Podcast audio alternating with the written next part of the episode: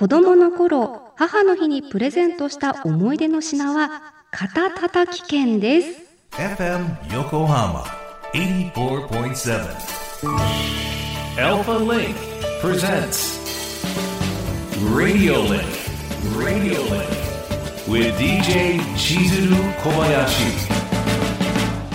小林千鶴がお送りしています。FM 横浜 ALFALINK presents RADIO LINK。ここからは物流モノシリンクのお時間です。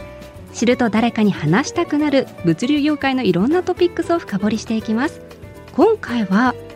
物流マースにモノシリンク物流マース。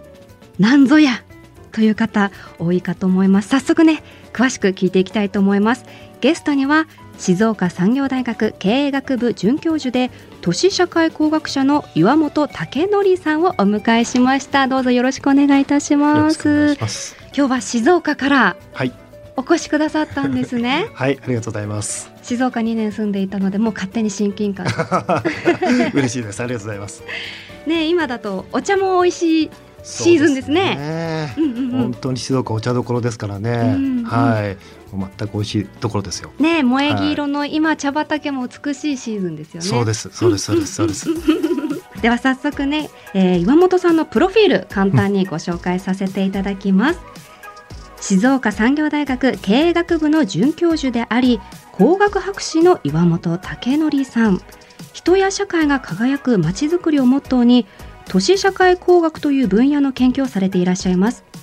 交通商業教育防災観光エネルギーなど人間の営みにおける課題解決や需要の創造を中心に未来がより良くなるための取り組みを精力的に進めていらっしゃいます。合ってますか？はいありがとうございます。ありがとうございます。さあマーケター都市社会工学の専門家として活躍されている与本さんでいらっしゃいますが人の移動に変革をもたらす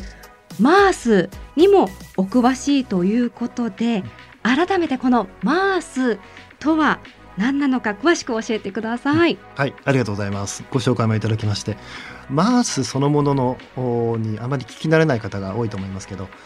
モビリティアズアサービスの、えー、頭文字を取ったものですね。一見こう訳すとサービスとしてのモビリティというふうに直訳されるかもしれませんが、なかなか想像がつかないんだと思います。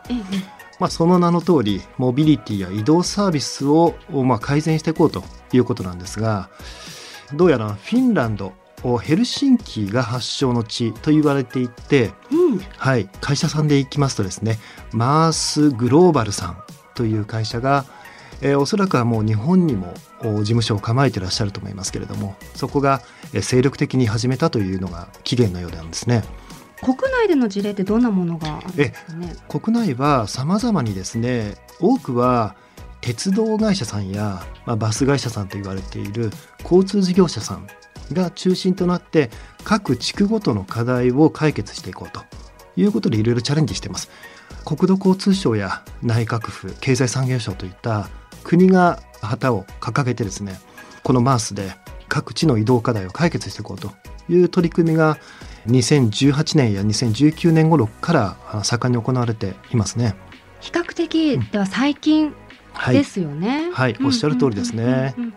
何か課題についてございますか、うん、えまだですねその課題というものについては、うん、まあ、明確なものっていうのはいろいろ議論されてるんですけれども、えー、あのまずはその逆に言うとっていうかあの成功したと、うん、自信を持って言えるような事例がないところが、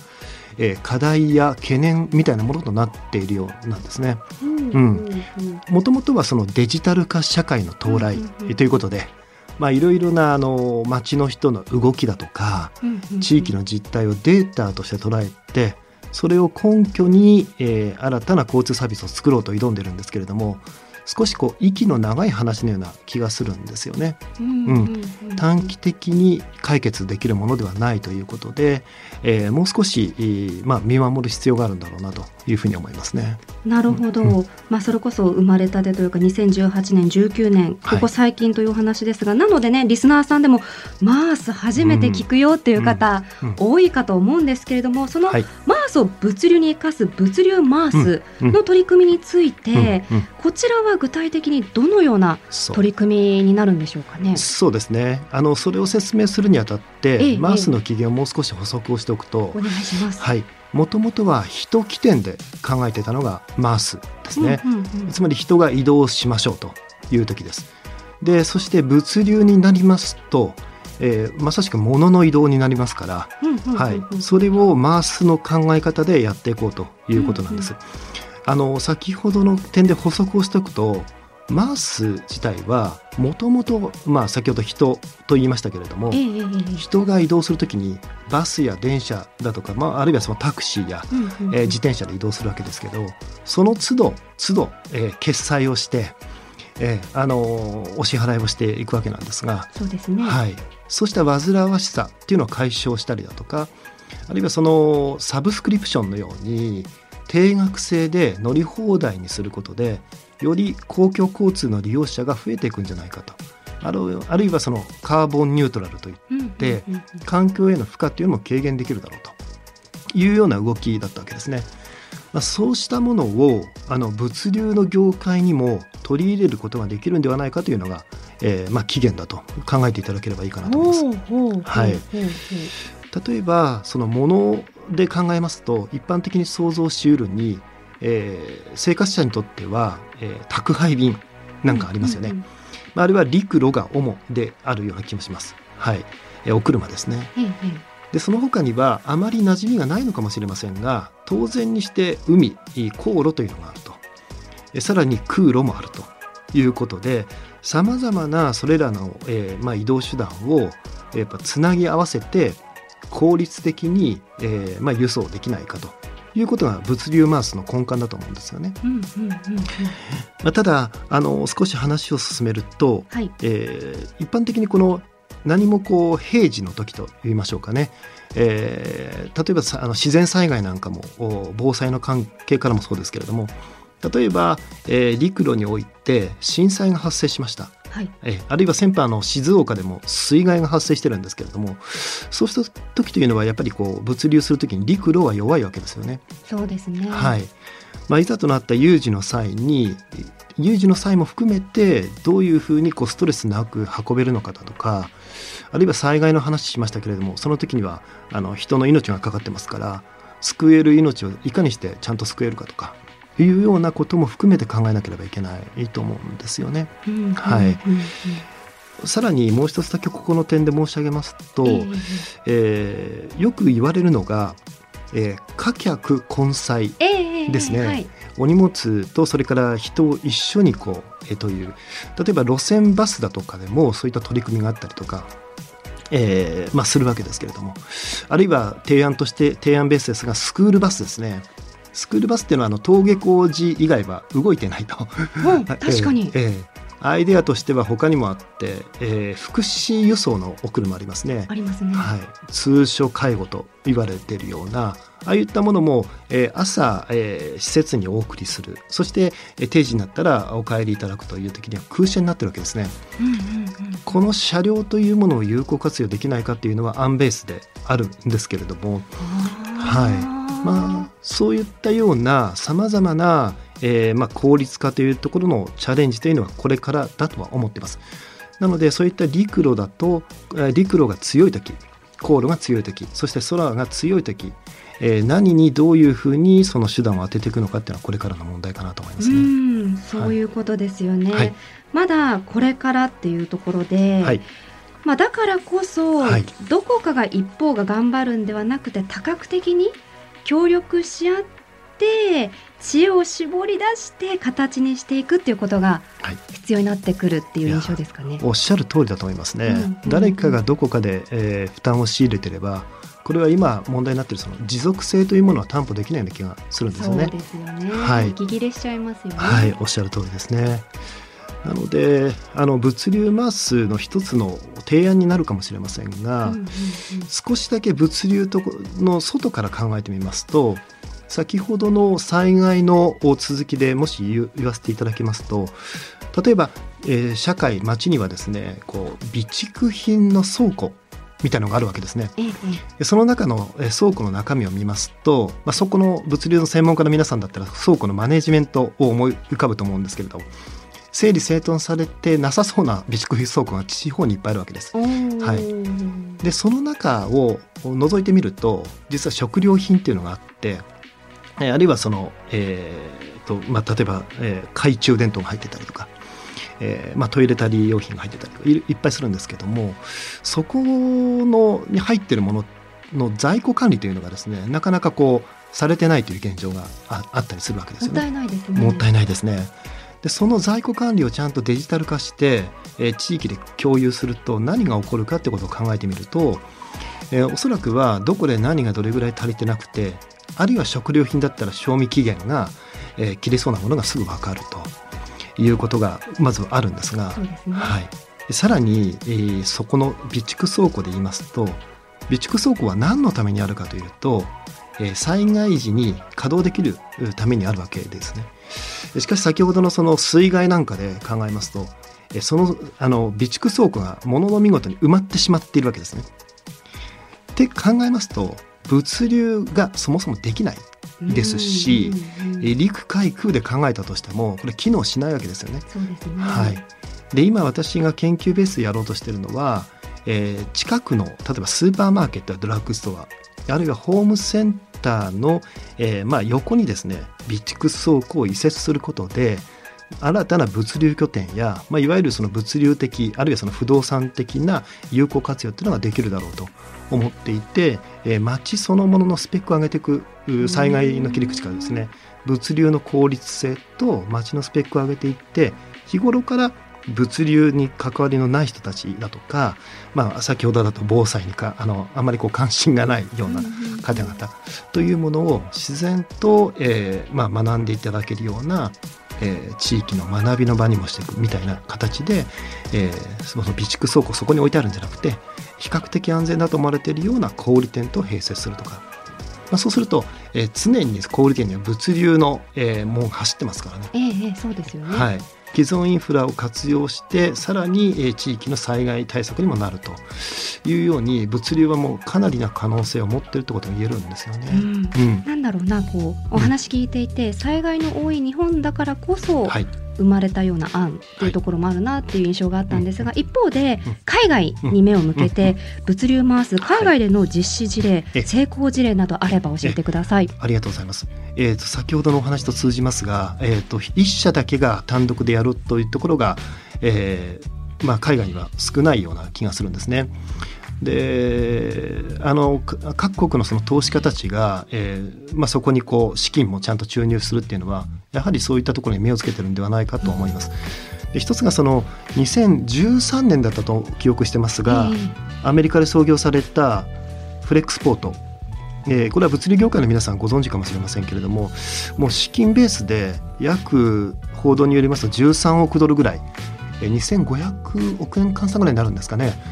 ぐらいを調達しているこうデジタルフォワーダースタートアップ、えーというあの難しい噛みそうな名前ですけどえ そうですね。はい、フォワーダーというのはあのいわゆるこう自らこう輸送手段を持たないでいろんなこの荷主さんと、えーモビリティ事業者をつなぐという役割ですね。はい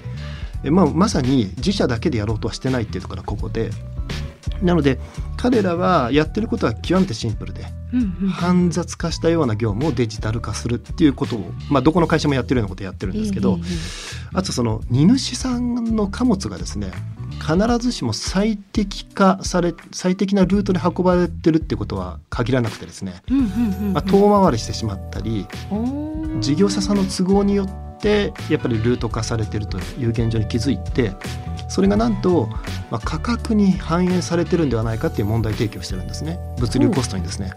はい。それは至ってその物流業界そのもののイメージにも悪くなる悪くするような一要因ではないかというように伝わってくるようなえ取り組みをされているところはあのすごくこう先進的で共感ができるなと思うんですよね。ううんんうんうんうんうん。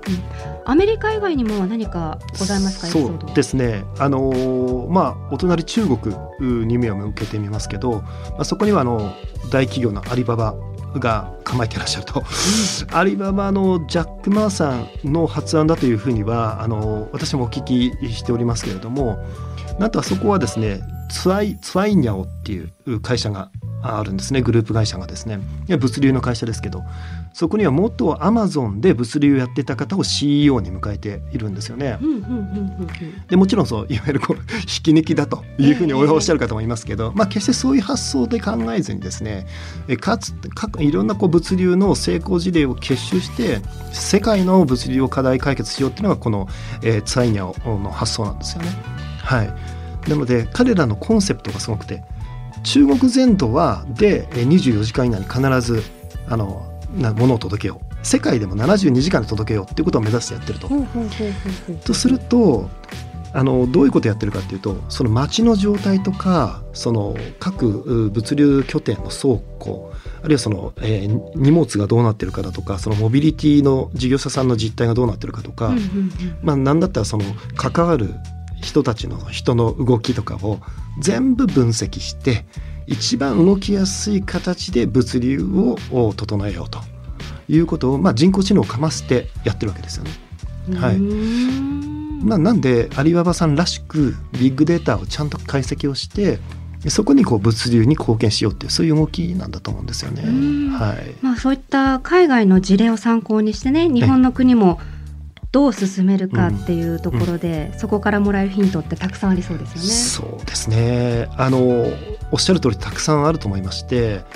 もしもその中で一つだけ言ってくださいともしなればなんですけどおなんだろそれは確実にですね、う、うん、お客様をのためにやってるかどうかだと思ってるんです。つまり顧客不在か、えー顧客がちゃんと存在してるかの違いだと思います、えーもっと具体的に言うと、その人たち誰のための事業であるかということであの特に今のアメリカの事例や中国の事例はしっかりと相手を見ているんですよね。で相手を見ているということは何があるかということが決定的でこれはやっぱりですね、えーとお客様の情報なんですよね。はい、そのデータをしっかりと分析するような体制だとか、えーあるいはその分析して価値ある情報に変えるような、えーそのデータマネジメントという手法があるんですけれどもそうしたデータの利活用というのがしっかり、えー課題や目的とリンクしているということだと思います。はい、でそれが組織全体で可視化されて共有されるからみんながそちらの方向にあこういう目的でこれをやってるんだと誰かのどっかでわからない中でやってるとちょっと問題がありますけど、それが共有されやすい仕組みになっていてお客様がこういうふうな課題があるということを認識した上でシステムを投資したりサービスを考えたり、えというのがおそらくは日本もやろうとしてるわけですけれど。それがなかなか、えーまあ、今できてないというのがもう少し長い期間かかるんじゃないかっていうのが差だと思いますね。なるほど。はい、なんかお話を聞いていて最初の方におっしゃっていたうん備蓄倉庫の話につながるなじゃないですけど、はいそこに見えないから管理してないともったいないことが起きている、効率化できてないことができているってところをちゃんとうん。可視化するっていうところからまずスタートっていうところありそうですね。そうですね。おっしゃる通りだと思いますね。ではこの先うん。物流業界がより良い発展をしていくために必要なことうん。など何かあれば教えてください。はい、あのまずあのもう一つだけだと思いまして、うんうんうん。これはですね問題を共有できる環境というのをまあ早々作ることだと思います。はい、であのやはり先ほど申し上げたようにお客様不在の議論というのはもうこれ以上、まあ、無意味だということはみんなが分かっていると思いますし、えー例えばその変えられるところとですね自分たちが変えられるところと変えられないところすぐには変えられないところをちゃんと明確にしてまずは変えられるところから着手をしていくということをみんながやらないとあの自己利益だけで終わってしまう。ううん。ん地域の本来やっているべきものというのは何のためにやってるかっていうとやっぱりこう地域がこうより良くなってくる、まあ、最近の言葉で言えばウェルビーイングのをあの、えー目的としてやってるわけですから。えそうした自己単独の利益にならずに、えーまあ、みんなが問題を共有してその問題を解ける人たちが集まると、まあ、それが本当に欠かせないことだなと思いますね。まず状況を把握するっていうところが大切なんですね。通りですね。わかりました、はい。い、やいろいろと貴重なお話ありがとうございました。ありがとうござそして来週は引き続き物流マースをテーマにお届けしていきたいんですが来週は北海道コカ・コーラさんの取り組みをご紹介したいと思います。こちらは岩本さんからのご紹介なんですよね、はい、はい、そうですね。ありがとうございます、はい、お楽しみに、それでは岩本さんまたぜひ貴重なお話聞かせてください。今回はありがとうございました、はい、どうもありがとうございました。またよろしくお願いいたします。ということで今回のモノシリンクは物流マースの話題をお届けしました